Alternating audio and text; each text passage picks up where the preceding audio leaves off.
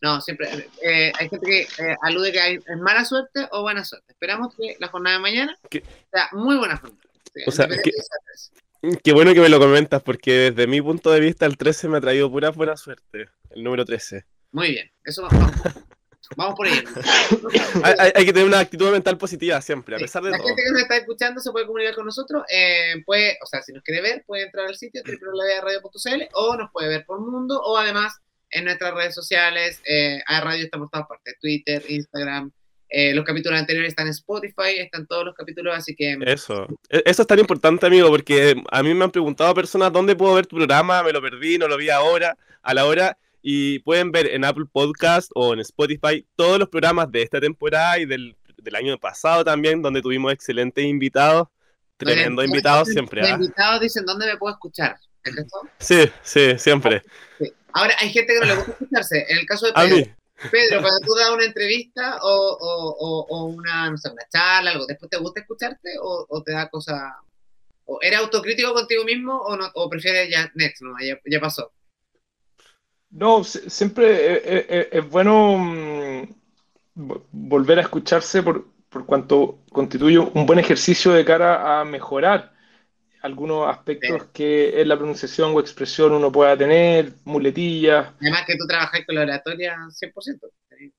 Exacto, entonces precisamente por lo mismo, en rol de, de, comunicador hay que, hay que estar en constante, digamos, eh, trabajo de pulir, de, ir mejorando, de cómo se, se, expresa la idea. Y tremendo tema este que, que, estoy planteando, porque se me acaba de, sé que vamos a seguir hablando de política, pero acabo de, eh, las palabras de Pedro, de, de, desprender algo súper importante. Creo que después, post estallido social, cuando todos nos encerramos eh, eh, a, hacer teletrabajo, porque hay que decirlo, la gente se encerró a teletrabajar no en, el, en pandemia, nos encerramos antes. O sea, el, el 2018 ya estábamos encerrados. Y hay que decirlo que, de alguna manera, eh, pasó que todos nos volvimos comunicadores, o por obligación, o porque no quedaba de otra, o sea, entre las teníamos que hacer todo virtual, o sea, no nos quedó de otra de las redes sociales. Bueno, es que habla por ti, amigo, que tú eres un influencer, yo creo. hay gente que, o sea, hay gente que estudia, o hay gente, en mi caso tengo estudio, pero eh, hay gente que aún, aún así se lanzó al estrellato poco menos a comunicar y, final, y le fue bien. O sea, tenemos varias personas que hoy día son grandes oradores eh, nacidos en pandemia y, y, el proceso, el ex proceso constituyente también le sirvió muchísimo, porque mientras más polémica eran las declaraciones, más se viralizaban en redes sociales y creo que eso les permitió hoy en día estar en los medios de comunicación, o sea, hay que decirlo. Eh, Oye, no, pero Pedro lo hace muy bien, hay que decirlo, ¿ah? eh, aunque claramente, hijo de, abogado y de periodista, no te queda otra que comunicar tu idea. Exactamente. No le queda otra, Pedro. Oye, Pedro, bueno, y precisamente esto, hablando un poco de, lo, mencionaba yo con el discurso, con la cuenta pública del presidente Gabriel Boric eh, hace algunos días, yo recalcaba mucho de que me parecía que el presidente Gabriel Boric había hecho un buen trabajo, o por lo menos lo habían asesorado muy bien para la cuenta pública. Creo que de todas las veces que había dado un discurso, me pareció un discurso bastante interesante y además eh, él estaba como muy tranquilo dando este discurso, eh, como que, voy a decir una palabra que no iba a ocupar, pero la voy a ocupar, le creí más que otras veces. Creo que esta vez estaba más convencido de lo que estaba, sabía eh, mejor de lo que estaba hablando que en otras ocasiones. Entonces como que no te tuvió mucho, me pareció bastante bien, precisamente en un trabajo de, de oratoria. Pero ahora convengamos en eso, e incluso la academia lo mencionó, subió los bonos en relación a lo que pasó con la cuenta pública. Pero ahora, el, el eh, y creo que lo está aprovechando, porque o sea, aparecer ahí en, eh, frente a, los nuevos consejeros, eh, darle la bienvenida, después retirarse y dejar como que este proceso, como que, oye, me retiro, que sigan la fiesta sin mí, también fue un gesto que yo creo que corresponde, si finalmente es un proceso que, que, estamos viendo como país, y creo que el, el rol del presidente era precisamente estar presente por lo menos, pero en este matiz creo que ahora va a tener que ocupar, no sé cuál va a ser el rol, pero Pedro, de tu punto de vista, porque el anterior claramente fue el caballito batalla del gobierno que venía entrando y que finalmente les pasó la cuenta, o sea, de, los índices de aprobación con que entró el gobierno de Gabriel Boric post eh, proceso constituyente eh, fallido, hay que decirlo, eh, fue paupérrimo, o sea, bajar a un presidente que tenía 23, 24, 25 puntos de aprobación eh, me imagino que la elección ya está prendida. ¿Y cuál será, crees tú, desde tu punto de vista, el rol que toma el gobierno en este proceso particularmente, y, no un punto menor, porque ahora está liderado básicamente por la derecha. Bueno, efectivamente, y, creo que si bien al, gobierno, y, lamentablemente no a todo el gobierno, le costó asimilar el, el, costo que supuso abrazar con tanto fervor la propuesta de la convención. Y digo que no todo el gobierno porque lamentablemente siguen habiendo resabios de posturas que se resisten a aceptar el, el costo y la responsabilidad, ojo, la responsabilidad que, em, que, conllevó al final del día eh, apecharse en, en, la propuesta de la convención, quemar, digamos, lo, la caleta eh, en pos de, de, ese proyecto. Creo que el, el presidente sí ha tomado conciencia de, ese costo. Eh, más que más, la elección del 7 de mayo también se, le refregó a la coalición de gobierno el, el, voto de castigo, digamos, de, de, una, mala, de una mala gestión eh, y también del el hecho de haber apoyado eh, con tanto fervor, digamos, la, la, propuesta convencional.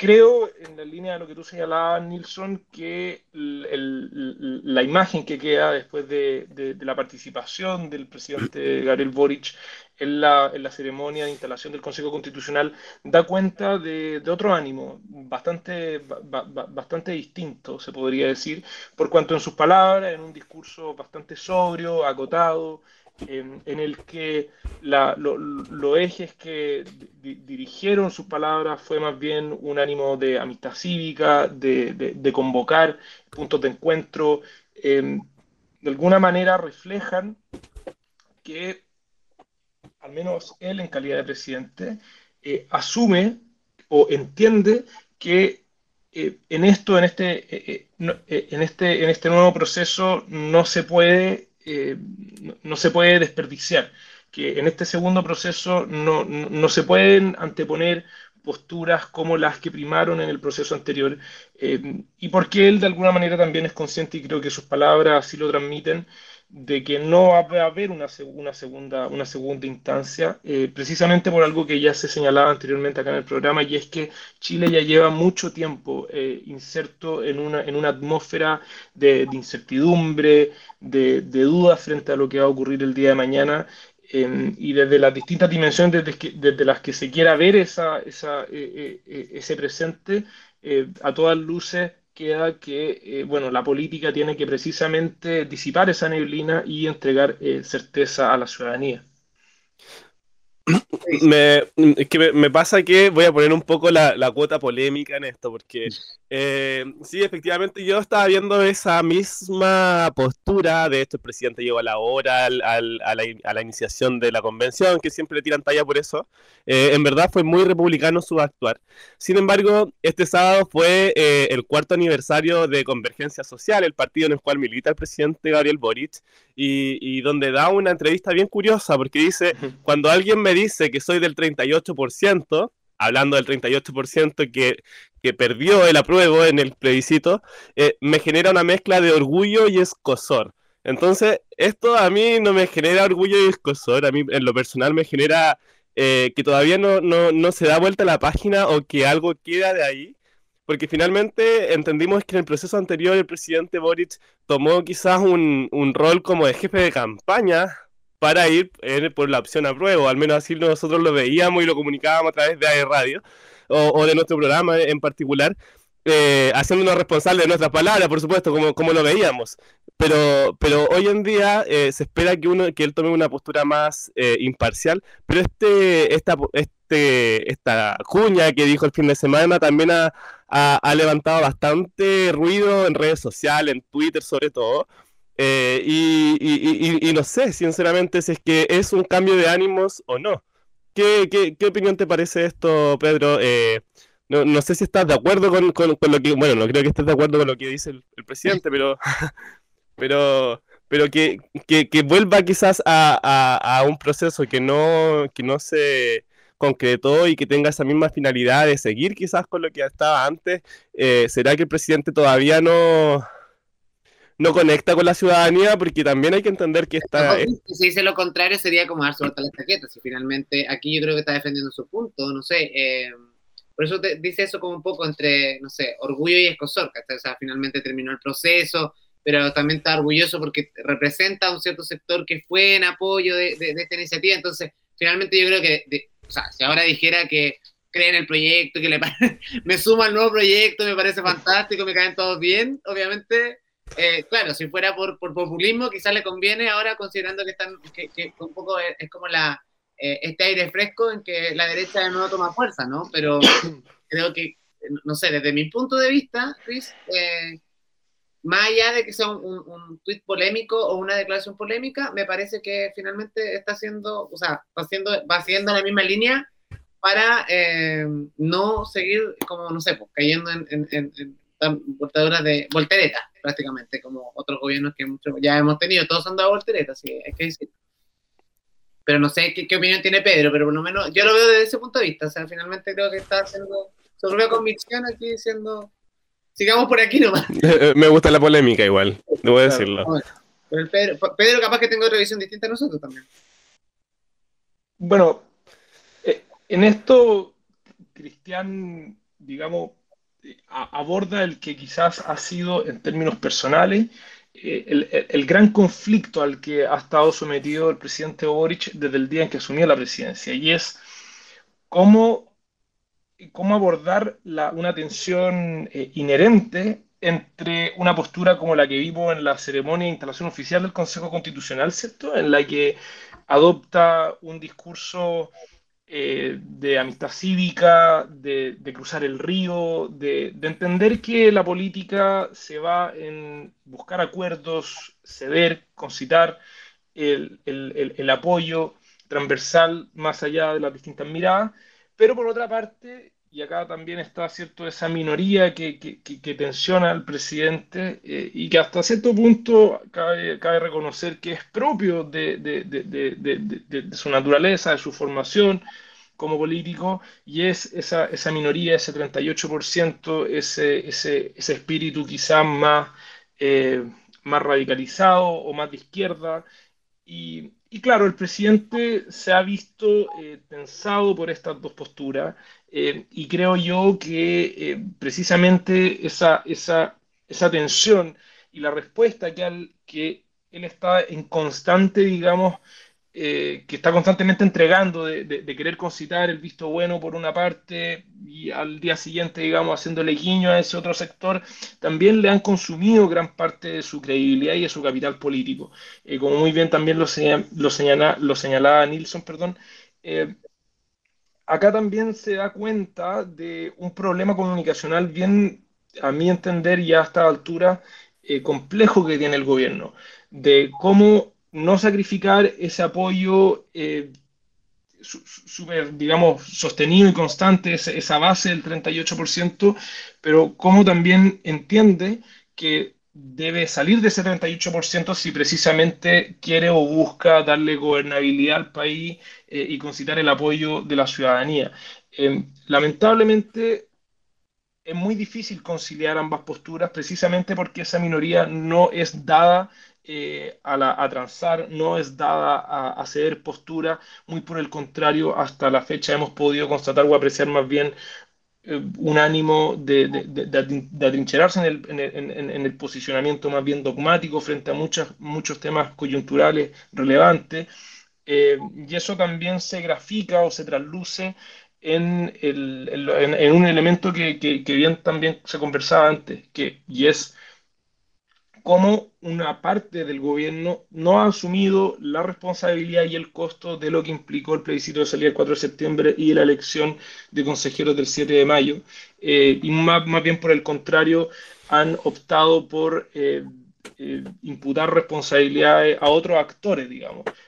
la culpa, dicho en otras palabras, no era mía, sino que era de, qué sé yo, la oposición, los medios de comunicación y un largo etcétera que ha redundado en que, claro, ellos no asumen una, una responsabilidad que sí les compete, eh, y hasta que no la asuman, no la dijeran, no, no, no, haya un proceso de autocrítica, de reflexión, eh, el presidente lamentablemente va a seguir tensionado por, esta, por, esta, por estas dos almas, como se, como se le ha catalogado.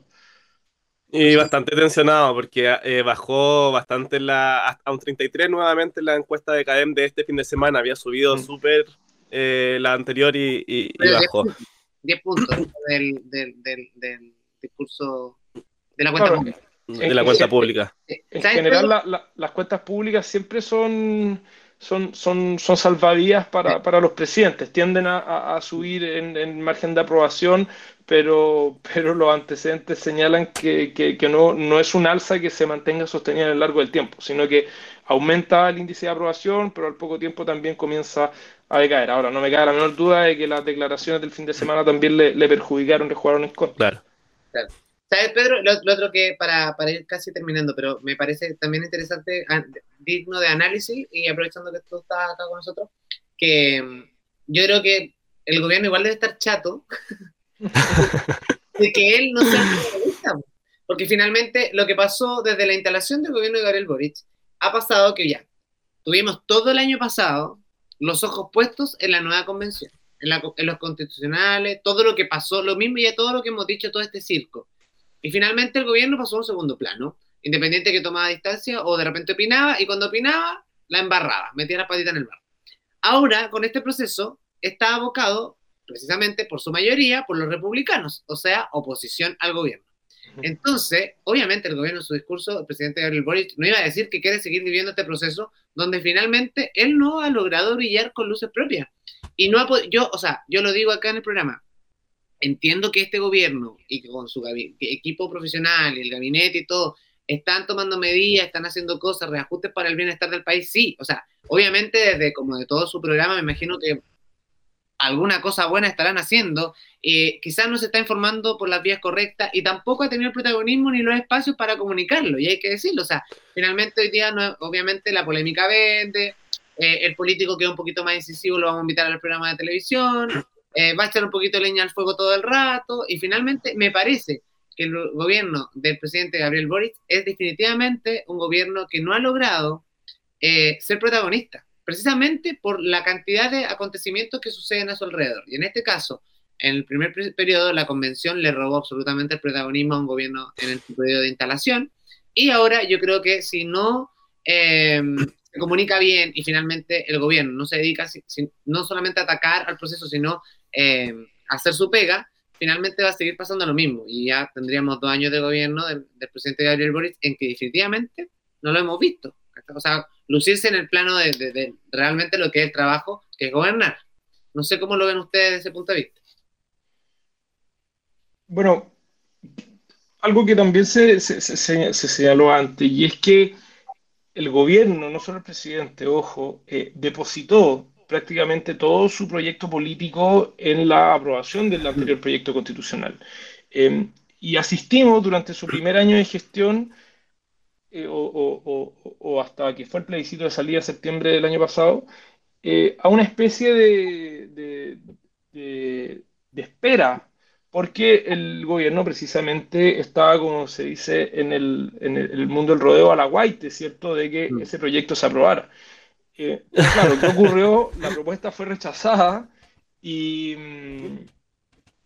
y claro, el gobierno de la noche a la mañana eh, y, sin el, análisis reflexivo y autocrítico que ese proceso supuso en su minuto, eh, se vio de alguna manera desnudo y sin una propuesta consistente o coherente respecto a cómo se iban a llevar adelante e implementar eh, las medidas que estaban contempladas ¿cierto? En, el, en su programa de gobierno. Eh, creo que el haber depositado con, digamos, con, con, tanta... Mm, eh, con tanto ahínco el, el, el, devenir de su, de, su, de su, administración sobre la base de un proyecto que terminó siendo rechazado, le generó un costo no menor. ahora, también, y a, a, la luz de lo, que, de lo que tú, Nilsson, has señalado, comunicacionalmente también al gobierno no le ha tocado fácil.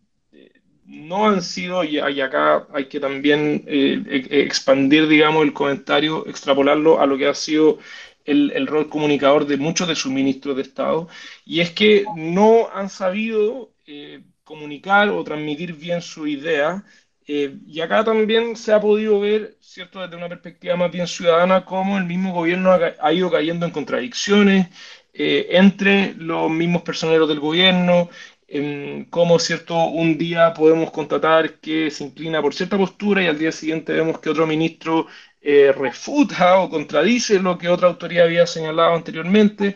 Y claro, eso también le ha suscitado, generado tensiones con el, con, con, con, con el, mundo, de la, con, el mundo de la prensa, con las comunicaciones, con los medios, eh, y ha obstruido o dificultado que puedan transmitir bien, bien sus propuestas. Ahora, también hay un tema de fondo y es que, a mi entender, hay una deficiencia en materia de gestión y administración que no se está llevando a cabo de, buena manera, eh, y eso, por otra parte, también le está...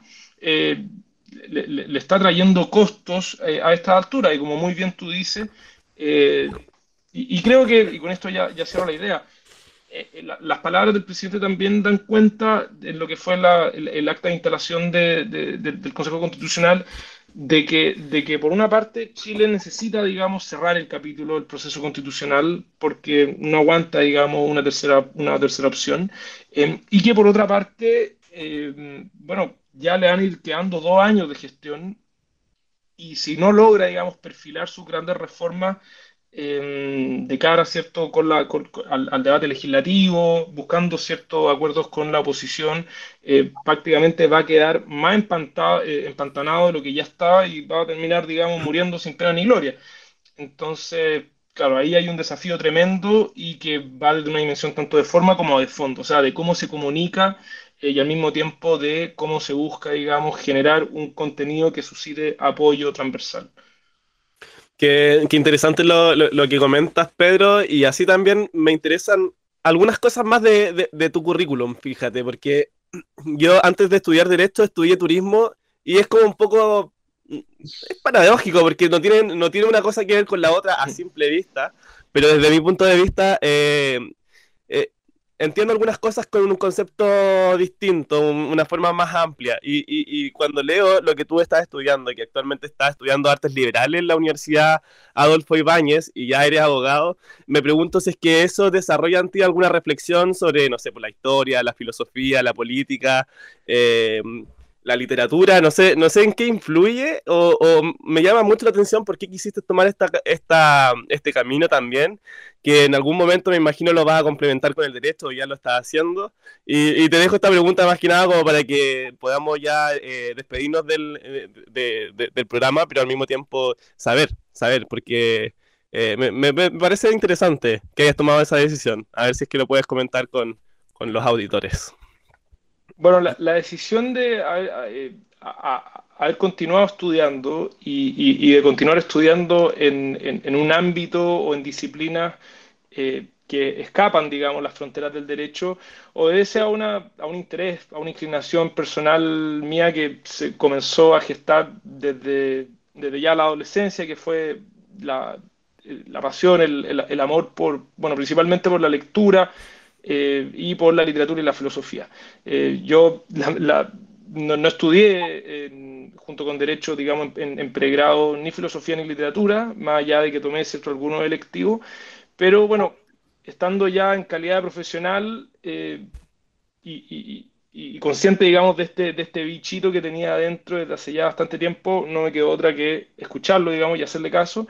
Y bien, el programa de Artes Liberales una buena opción, no solo porque me permitía conciliar, digamos, poder trabajar durante la semana y, estudiar al mismo tiempo, sino que por otra parte me entregaba una, mirada y una formación integral en, en, en, en estas disciplinas, en humanidades, ¿cierto? Bueno, también en ciencia, pero que me permitían complementar y reforzar eh, parte de lo que yo ya había recibido, parte del bagaje que, que, desarrollé en, estudiando Derecho, pero nutrirlo, reforzarlo y complementarlo con una visión más humanista. Y con esto englobo la idea y es que también a propósito de lo que, de lo que comentamos al comienzo de, la conversación, y es que cuando hay un interés por, por lo que le ocurre al país, digamos, por, por, por lo político, por, por el, el, bienestar y por el devenir de, de la sociedad, eh, hay que, digamos, situarse en la base de que la sociedad es compleja y para qué hablar de las sociedades contemporáneas, digamos. Eh, y precisamente por lo mismo, corresponde, creo yo, abordarlas desde esa complejidad. Y esa complejidad implica o supone eh, integrar distintas miradas interdisciplinarias y reforzar ciertas perspectivas unas con otras, de manera tal de poder eh, intentar, ojo, intentar no necesariamente fructíferamente, pero no, no, de manera necesaria, pero, pero, pero sí intentar, bien digo, integrar y eh, abordar las complejidades desde la mayor cantidad de dimensiones posible. Y creo, para qué hablar, ¿cierto? La filosofía entrega eso, te permite eh, reflexionar, analizar eh, y, y, abordar problemáticas, desafíos desde una mirada más nutritiva, desde una mirada, ¿cierto?, más también objetiva, crítica, y creo que eso también le falta mucho al, al debate, ¿cierto?, de mirar con mayor detención, con mayor perspectiva, con mayor objetividad al momento cierto de analizar cuáles son las problemáticas, cuáles son los desafíos y cuáles son las soluciones o respuestas que esos desafíos pueden, pueden tener. Y creo que en ese sentido la, eh, el programa de artes liberales de la Adolfo me, me, ha ayudado bastante. Oye, es que me, llama mucho la atención eh, y agradezco que hayas compartido esa experiencia porque creo que es súper importante para los estudiantes de DOC que de pronto pueden ir terminando sus carreras profesionales y ven como ya, ¿qué queda ahora? Comenzar mi vida laboral pero ¿qué hay después? O sea, también tú te puedes seguir perfeccionando en otras áreas. Y yo en lo personal tuve una anécdota bien, bien particular que cuando estaban en, Derecho, eh, tenía amigos de otras carreras yo me conectaba o me iba en las ventanas a, no sé, a psicología, medicina, a escuchar un poco. Y te juro que hay cosas que todavía recuerdo y que quedaron en mí. Y, y creo que, que me sirven y por algo, no sé, el mundo está conectado de alguna forma, pero eh, uno va aprendiendo esos conocimientos y quedan. Entonces también eh, esto lo, lo, preguntaba para que quienes nos escuchan eh, siempre puedan ver una opción en seguir estudiando, seguir perfeccionando. Ahora no es necesario hacerlo solamente en una universidad, que a veces algunos se cierran que no, es solo en una universidad. El mundo del conocimiento es tremendo, así que uno puede buscar información en distintas áreas, en distintas ciencias, y el llamado es a eso. Así que no sé, amigo Nilsson, si tú vas a comentar algo más. No, me quedé pensando en qué podría estudiar. Estás joven aún. ¿En qué podría estudiar ahora? Oye, eh, nada, agradecerle a Pedro Villamarino, eh, abogado, profesor investigador de Faro de la Universidad del Desarrollo, a una universidad que en lo personal eh, y como equipo y como radio le tenemos un profundo cariño y siempre buena sinergia entre ambas instituciones. Hemos estado conectados ya, por lo menos en mi caso, como hace como siete años en que hemos ido trabajando de la mano con la Universidad del Desarrollo, así que... Eh, la verdad, ha sido más, como 20. No, de la mano como 7, antes de lejito no, no.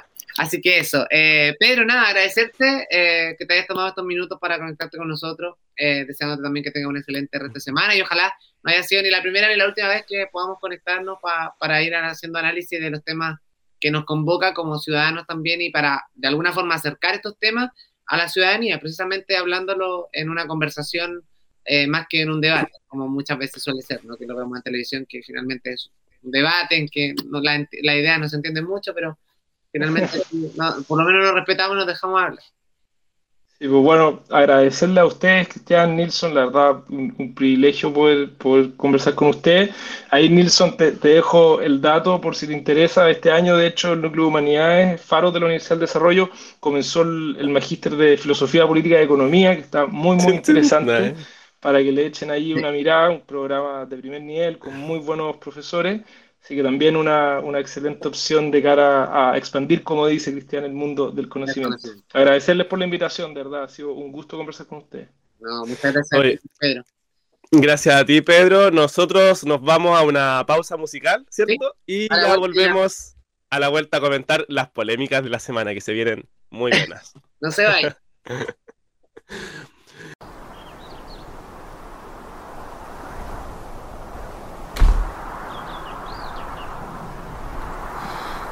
Fuck you, any mom, any sister, any job, any broke ass car, and that shit you call art. Fuck you, any friends that I'll never see again. Everybody but your dog, you can all fuck off. I swear I meant to mean the best when it ended.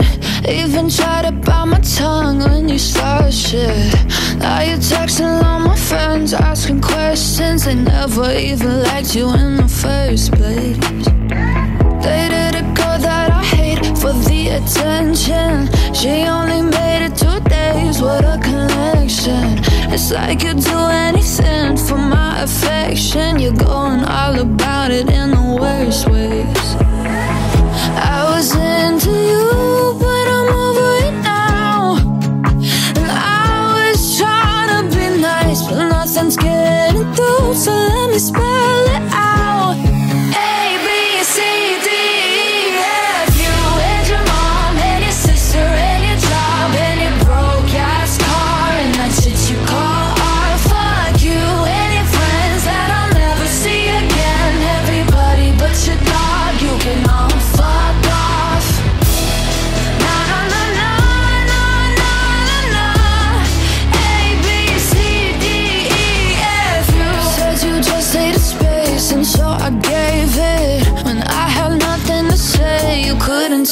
It. Told everyone I'm a bitch, so I became it. Always had to put yourself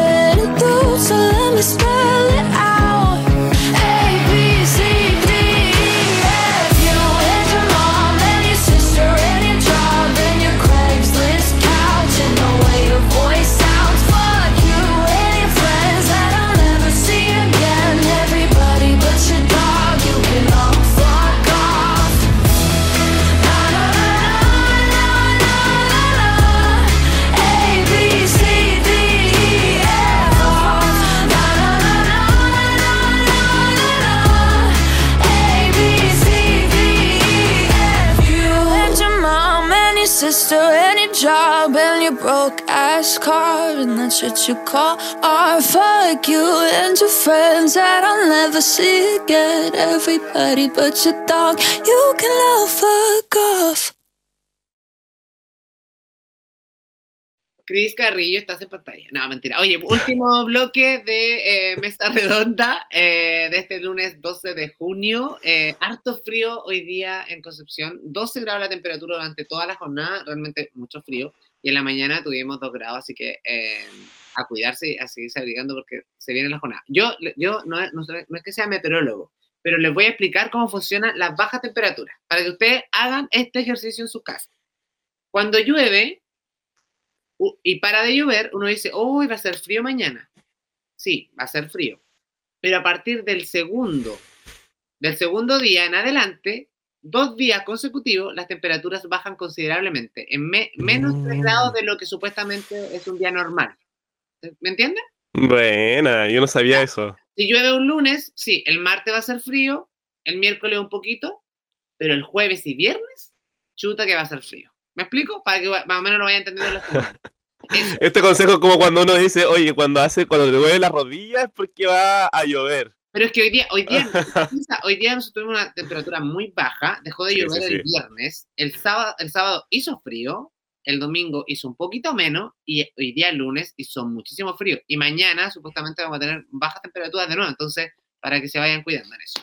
Oye, Sí, vamos a nuestro bloque Es de verdad. noticias. Tú me tenías noticias, Cris Carrillo, te... sí, sí, sí. Bueno, es que hablamos ya todo el rato con, con Pedro sobre el tema de la convención constitucional, pero eh, lo que no destacamos fue lo más relevante, digamos, de eh, cómo fue este miércoles 7 de junio, eh, cuando comenzó el Consejo Constitucional, donde la presidenta Beatriz Evia, presidenta del Consejo Constitucional, señala que Chile vive una profunda crisis moral. Entonces, la presidenta de la instancia, que deberá escribir la nueva propuesta de Carta Fundamental, agradeció el trabajo de la comisión experta, sin embargo aseguró que el anteproyecto es solo el punto inicial de este proceso.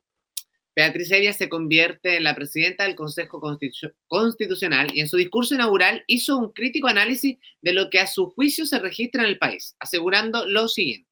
Chile vive en una profunda crisis moral, como lo mencionaba Cris, en el que justifica y promociona la violencia como método de acción política.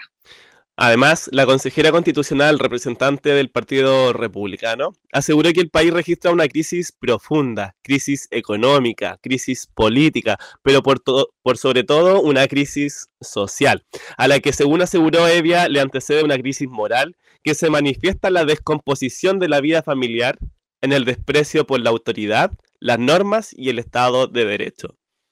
Claro, y eh, bueno, y aquí un poquito también me agarro de lo que comentábamos delante, Cris, eh, que finalmente hay mucho tema dando vuelta, hay mucho tema del que hay que preocuparse. Y creo que hoy día nuestros políticos eh, o personas como, como Beatriz o como todos los nuevos consejeros que de alguna forma van a hacer esta pega, se preocupen principal- eh, principalmente de esto, ¿no? De independiente que existen estos bordes en, redactados por los expertos del- de lo que va a ser la Carta Magna, pero de alguna forma también ir, adecuando esos conceptos a la población que finalmente son los beneficiarios, porque muchas veces estamos preocupados por muchas instancias. O sea, hoy día yo creo que más que una crisis, eh, hay una- un ambiente de incertidumbre que hemos arrastrado casi de fines del 2018. O sea, estamos en el 2023.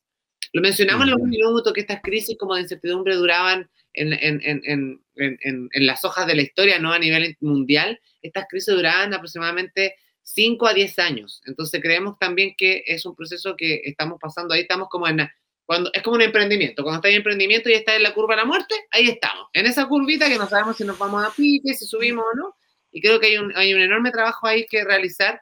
Eh, me parece em, em, muy, em, no sé, destacable también que Beatriz, una mujer muy joven todavía, abogada, 30 años, oriunda de Osorno, en la región de los lagos, y que tiene además un diplomado de libre competencia de la eh, Pontificia, Universidad Católica de Chile. Me parece también que su currículum habla muy bien para tener un cargo como el que, el que conlleva y además que es muy joven. Y eso me parece que es un plus también, que independiente que sea, que, que, si bien no tiene una carrera, eh, no sé, deslumbrante en política, pero sí me parece interesante que es lo que va a hacer eh, y poniendo orden en la sala también a, a sus cortos 30 años, una enorme experiencia. Yo la vi, que la respetan bastante y por algo la eligieron presidente. Oye, sí, es que también cabe destacar que tampoco es, digamos, desconocida en cuanto al mundo político, porque ella igual fundó un movimiento. Amigo, no, no, sí, sí, sí. Yo sé que tú eres su amigo y todo, no la estoy uniendo. Estoy diciendo que, o sea, tiene 30 años, Cris. O sea, no, no Claro, sí, pues súper joven. Que llegó a los 50 o 60 años a ser convencional, ¿me entiendes? no, sí, sí, sí. Es súper joven, pero a lo que quiero llegar, eh, amigo Nilsson, es que e, ella fundó un movimiento estudiantil en la Universidad Andrés Bello perdón, en la Universidad de los Andes y fue eh, asesora parlamentaria de Harry Jurgensen. Entonces, mm. eh, ambas, ambas eh, cualidades le permitieron, una, ser estructurada en cuanto a cómo se organiza un movimiento, en este caso ya a otra escala, digamos, que una convención, pero también el hecho de haber sido asesora parlamentaria le va a servir mucho en cómo se legislen estas normas también, que tienen un rango constitucional, pero que sin duda la experiencia en el Congreso le va a ayudar. Así que yo igual creo que una muy buena noticia, Nilsson, eh, me gusta que lo destaque porque creo que, que es muy bueno. Pero eh, antes que ya nos vayamos, ya queda poquito, no podemos no comentar esta noticia que ha sido súper eh, chocante, preocupante, tú lo comentabas un poquito al comienzo sobre la preocupación de los padres eh, con respecto al virus sincicial que está en este momento en nuestro país.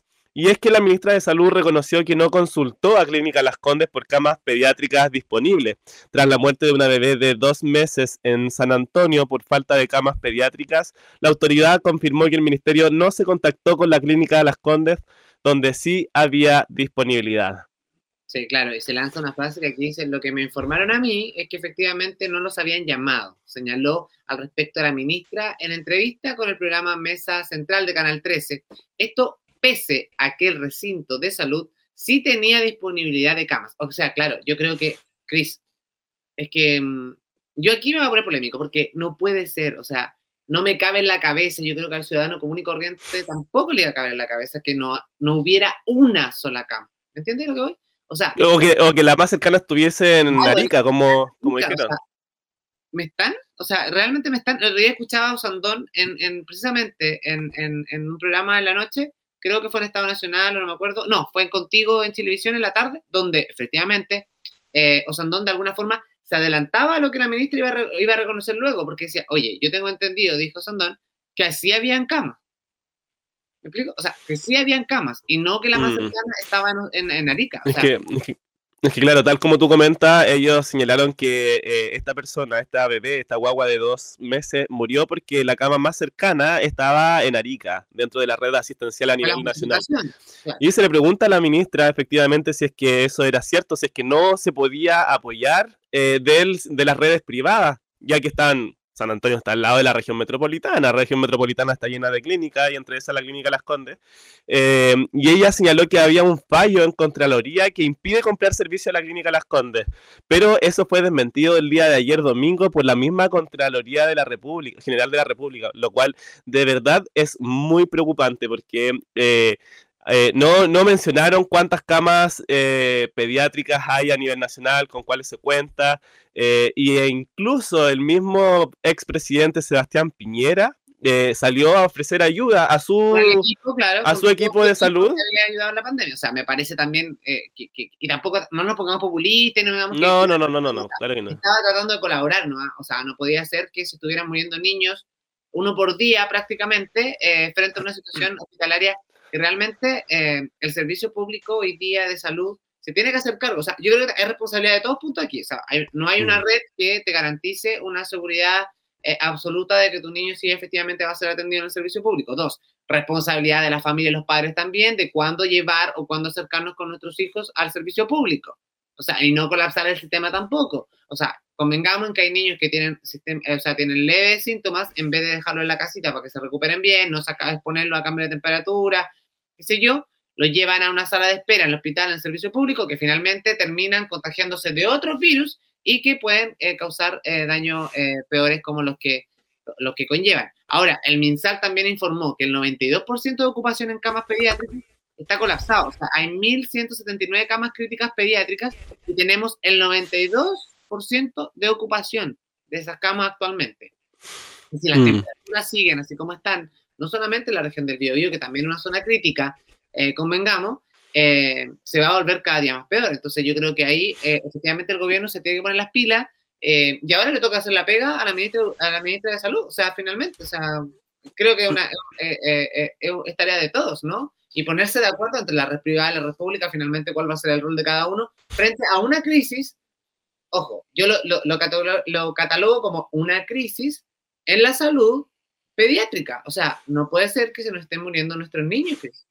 Claro, no, y aquí hay que, hay que ser consciente que existe una ley de urgencia en la cual si es que en el, no, no hay espacio, no hay capacidad en un hospital público para poder atender a la persona, eh, una clínica privada tiene la obligación de primero eh, resguardar la vida de esa persona, hay una garantía constitucional al respecto. Y, a mí de, verdad esto me, preocupa, me altera, me, me enoja bastante y, y, voy a ser enfático en eso porque veo que la ministra está más preocupada de señalar que el clítoris es un tema de salud pública. Eh, eh, y, que efectivamente quizás tenga razón en su forma de ver las cosas, pero ok, vamos primero poniendo las cosas en un, orden de prelación y veamos qué es lo más importante. A mí primero me interesan que los niños estén bien, que las personas tengan eh, una, un conocimiento de cuántas camas eh, operativas hay para enfrentar esta crisis de salud pública y después enfoquémonos en otras cosas que tienen menor relevancia, eh, que no dejan de ser importantes, pero que tienen menor relevancia que primero la vida. O sea, em, eh, de verdad que a mí eso me, molesta bastante, porque veo que están mucho más preocupados de, una agenda ideológica que en verdad de eh, estar operativo en lo que hoy en día está pasando, porque esto, cabe destacar que esto se, se advirtió hace ocho meses atrás, nueve meses atrás, por expertos en materias de salud y eh, no quisieron eh, tener una respuesta ante eso, o, no, o no, no sé si no quisieron, pero no, no le dieron la importancia que se requería, y, por lo tanto el virus hoy en día ha afectado a tantas personas. Exacto. Bueno, también vamos a estar muy atentos a lo que esté pasando ahí con el servicio público, precisamente con el servicio de salud, eh, con la salud pública, con la salud de nuestros niños, con el rol del ministro, o sea, de la ministra de, de Salud y también con el rol de que, que tienen los ciudadanos también, dice aquí hay una, hay un, no podemos solamente atacar al, al, político de turno, yo siempre digo, o sea, finalmente los políticos son personas, o sea, hay que decir, así como al día de mañana tú, Chris, puedes tener un cargo en el gobierno, yo podría tener un cargo público, etcétera, eh, y tampoco me gustaría pasar por ese rol de, de, de, ser atacado casi en, en, en, en, estoy aquí en la plaza y tíreme piedra, o sea, yo creo que también aquí hay un concepto que nosotros tampoco tenemos que ser tan, tan críticos como, como prensa con las cosas, pero sí hacerles ver que hay temas que son prioridad, como lo que dices tú, pero también es tarea de todos. O sea, creo que aquí estará muy atento a lo que esté pasando en el servicio, eh, de, los servicios de salud, eh, tanto ambulatorios como también como los hospitales. O sea, finalmente no que esté colapsado el servicio. Estoy muy de acuerdo y de hecho eh, debo reconocer que a mí igual no es que me guste criticar esto a este gobierno o a un gobierno en particular. ¿ah? No, eh, no, no, sí, sí, sí, sí, entiendo lo que tú me dices, Nilsson, pero eh, a mí lo que me, me, molesta de todo esto es que finalmente, por ejemplo, el, subsecretario Araoz estuvo en una entrevista en CNN, si no me equivoco, con, con Mónica Rincón, y él reconoce que sí se estaban derivando pacientes a la clínica Las Condes y después sale el mismo director médico de la clínica Las Condes diciendo que es mentira. Entonces, esas eh, como libertad de poder hablar sin, eh, sin un fundamento de por medio, sin una base, y después le sale el tiro por la culata, porque sale la, la, otra parte a desmentirlo, y eso es lo que ha pasado y ha sido la técnica durante todo este año de gobierno. Entonces, de verdad, me preocupa muchísimo y no quiero ser crítico duro, pero lamentablemente hay que serlo porque somos la opinión de muchas personas, yo creo. Eh, me, preocupa mucho que no se esté dando el, alcance ni en seguridad ni en educación, porque en, educación hoy en día dicen, claro, efectivamente... Em, eh, la reforma tributaria iba a pagar la condonación del CAE, la reforma tributaria iba a pagar la deuda eh, histórica de los profesores, pero oye, perdón, la reforma tributaria te necesitaría unas cuatro o cinco reformas tributarias para solamente pagar esas dos cosas. Entonces, ya, no dan el ancho en seguridad, no dan el ancho en educación, en salud, lo que está pasando en Talcahuano, nadie se hace responsable, hay temas ahí también. Yo creo que nos quedamos cortos, pero en verdad son muchas cosas las que hoy en día nos están preocupando, más la crisis política, social, etcétera, en que eh, yo creo que es muy importante que existan estos programas donde nosotros podamos eh, levantar nuestras dudas. Eh, los políticos, nosotros no somos políticos, digamos, más, allá de, que nos interesa esto, pero es importante que personas como tú, como yo y como quienes nos escuchan, tratemos de levantar la voz en, en virtud del bien común que todos podemos eh, aportar un poquito, dejar algo en las conciencias de otras personas para que el, el, mensaje se vaya transmitiendo y vaya llegando hacia las personas que toman decisiones finalmente y se pueda hacer algo por todos. Exactamente. Oye, ¿polémico el tema de hoy día? Sí, polémico. Uf, polémico. sí, estamos bravos. más, que otras veces, digo. Debo decir. Pero vamos a estar muy atentos, obviamente, a lo que esté pasando en la contingencia política y en tema país para ir haciendo un completo análisis todos los lunes, por supuesto, en Mesa Redonda. Gracias por habernos acompañado en esta jornada. Que tengan una excelente semana. Mañana, martes 13, pidan buenos deseos. No, no, pidan buenos deseos. No plano negativo, sino el plano más positivo. Que lo disfruten, abríguense eh, y pásenlo bien. Descansen siempre, alimentense bien, como digo yo, y disfruten la vida. Que la vida es hoy. No piensen en lo que no lograron ayer ni en lo que van a lograr, sino que vivan el momento también, que es importante. Eso es tan importante, tener una actitud mental positiva siempre en todas las decisiones que tengamos que tomar, ya sean difíciles o, no difíciles, tener esa actitud y eh, no perderse. Si te perdiste esta programación, eh, revísala a través de Spotify o Apple Podcast en AE Radio. Y también, por supuesto, toda la programación que está tremenda de esta temporada en eh, aerradio.cl. Eh, no se lo pierdan, revívanlo y vayan a comentarnos en las redes sociales para ver qué, les parece y a ver si es que nos proponen algún invitado, algún tema de conversación, etcétera. Estamos para servirles. Así que muchísimas gracias a todos. Dígame. Sí, no, a todos, a todos, a todos. Oye, y gracias a nuestra productora Daniel, por supuesto, que toda la semana hay con interesantes invitados. Christopher Arancilla, que está en los controles, muchísimas gracias por hacer esta mesa redonda virtual en esta ocasión. Hacía mucho frío, hacía mucho frío. Me van a perdonar, pero hacía mucho frío para ir a la radio hasta ahora. Y además, es muy tarde, sí. Estamos viejitos nosotros con Chris, nos podemos resfriar. Nos vemos la próxima semana. Que estén muy bien. Chao, chao. Chao, chao.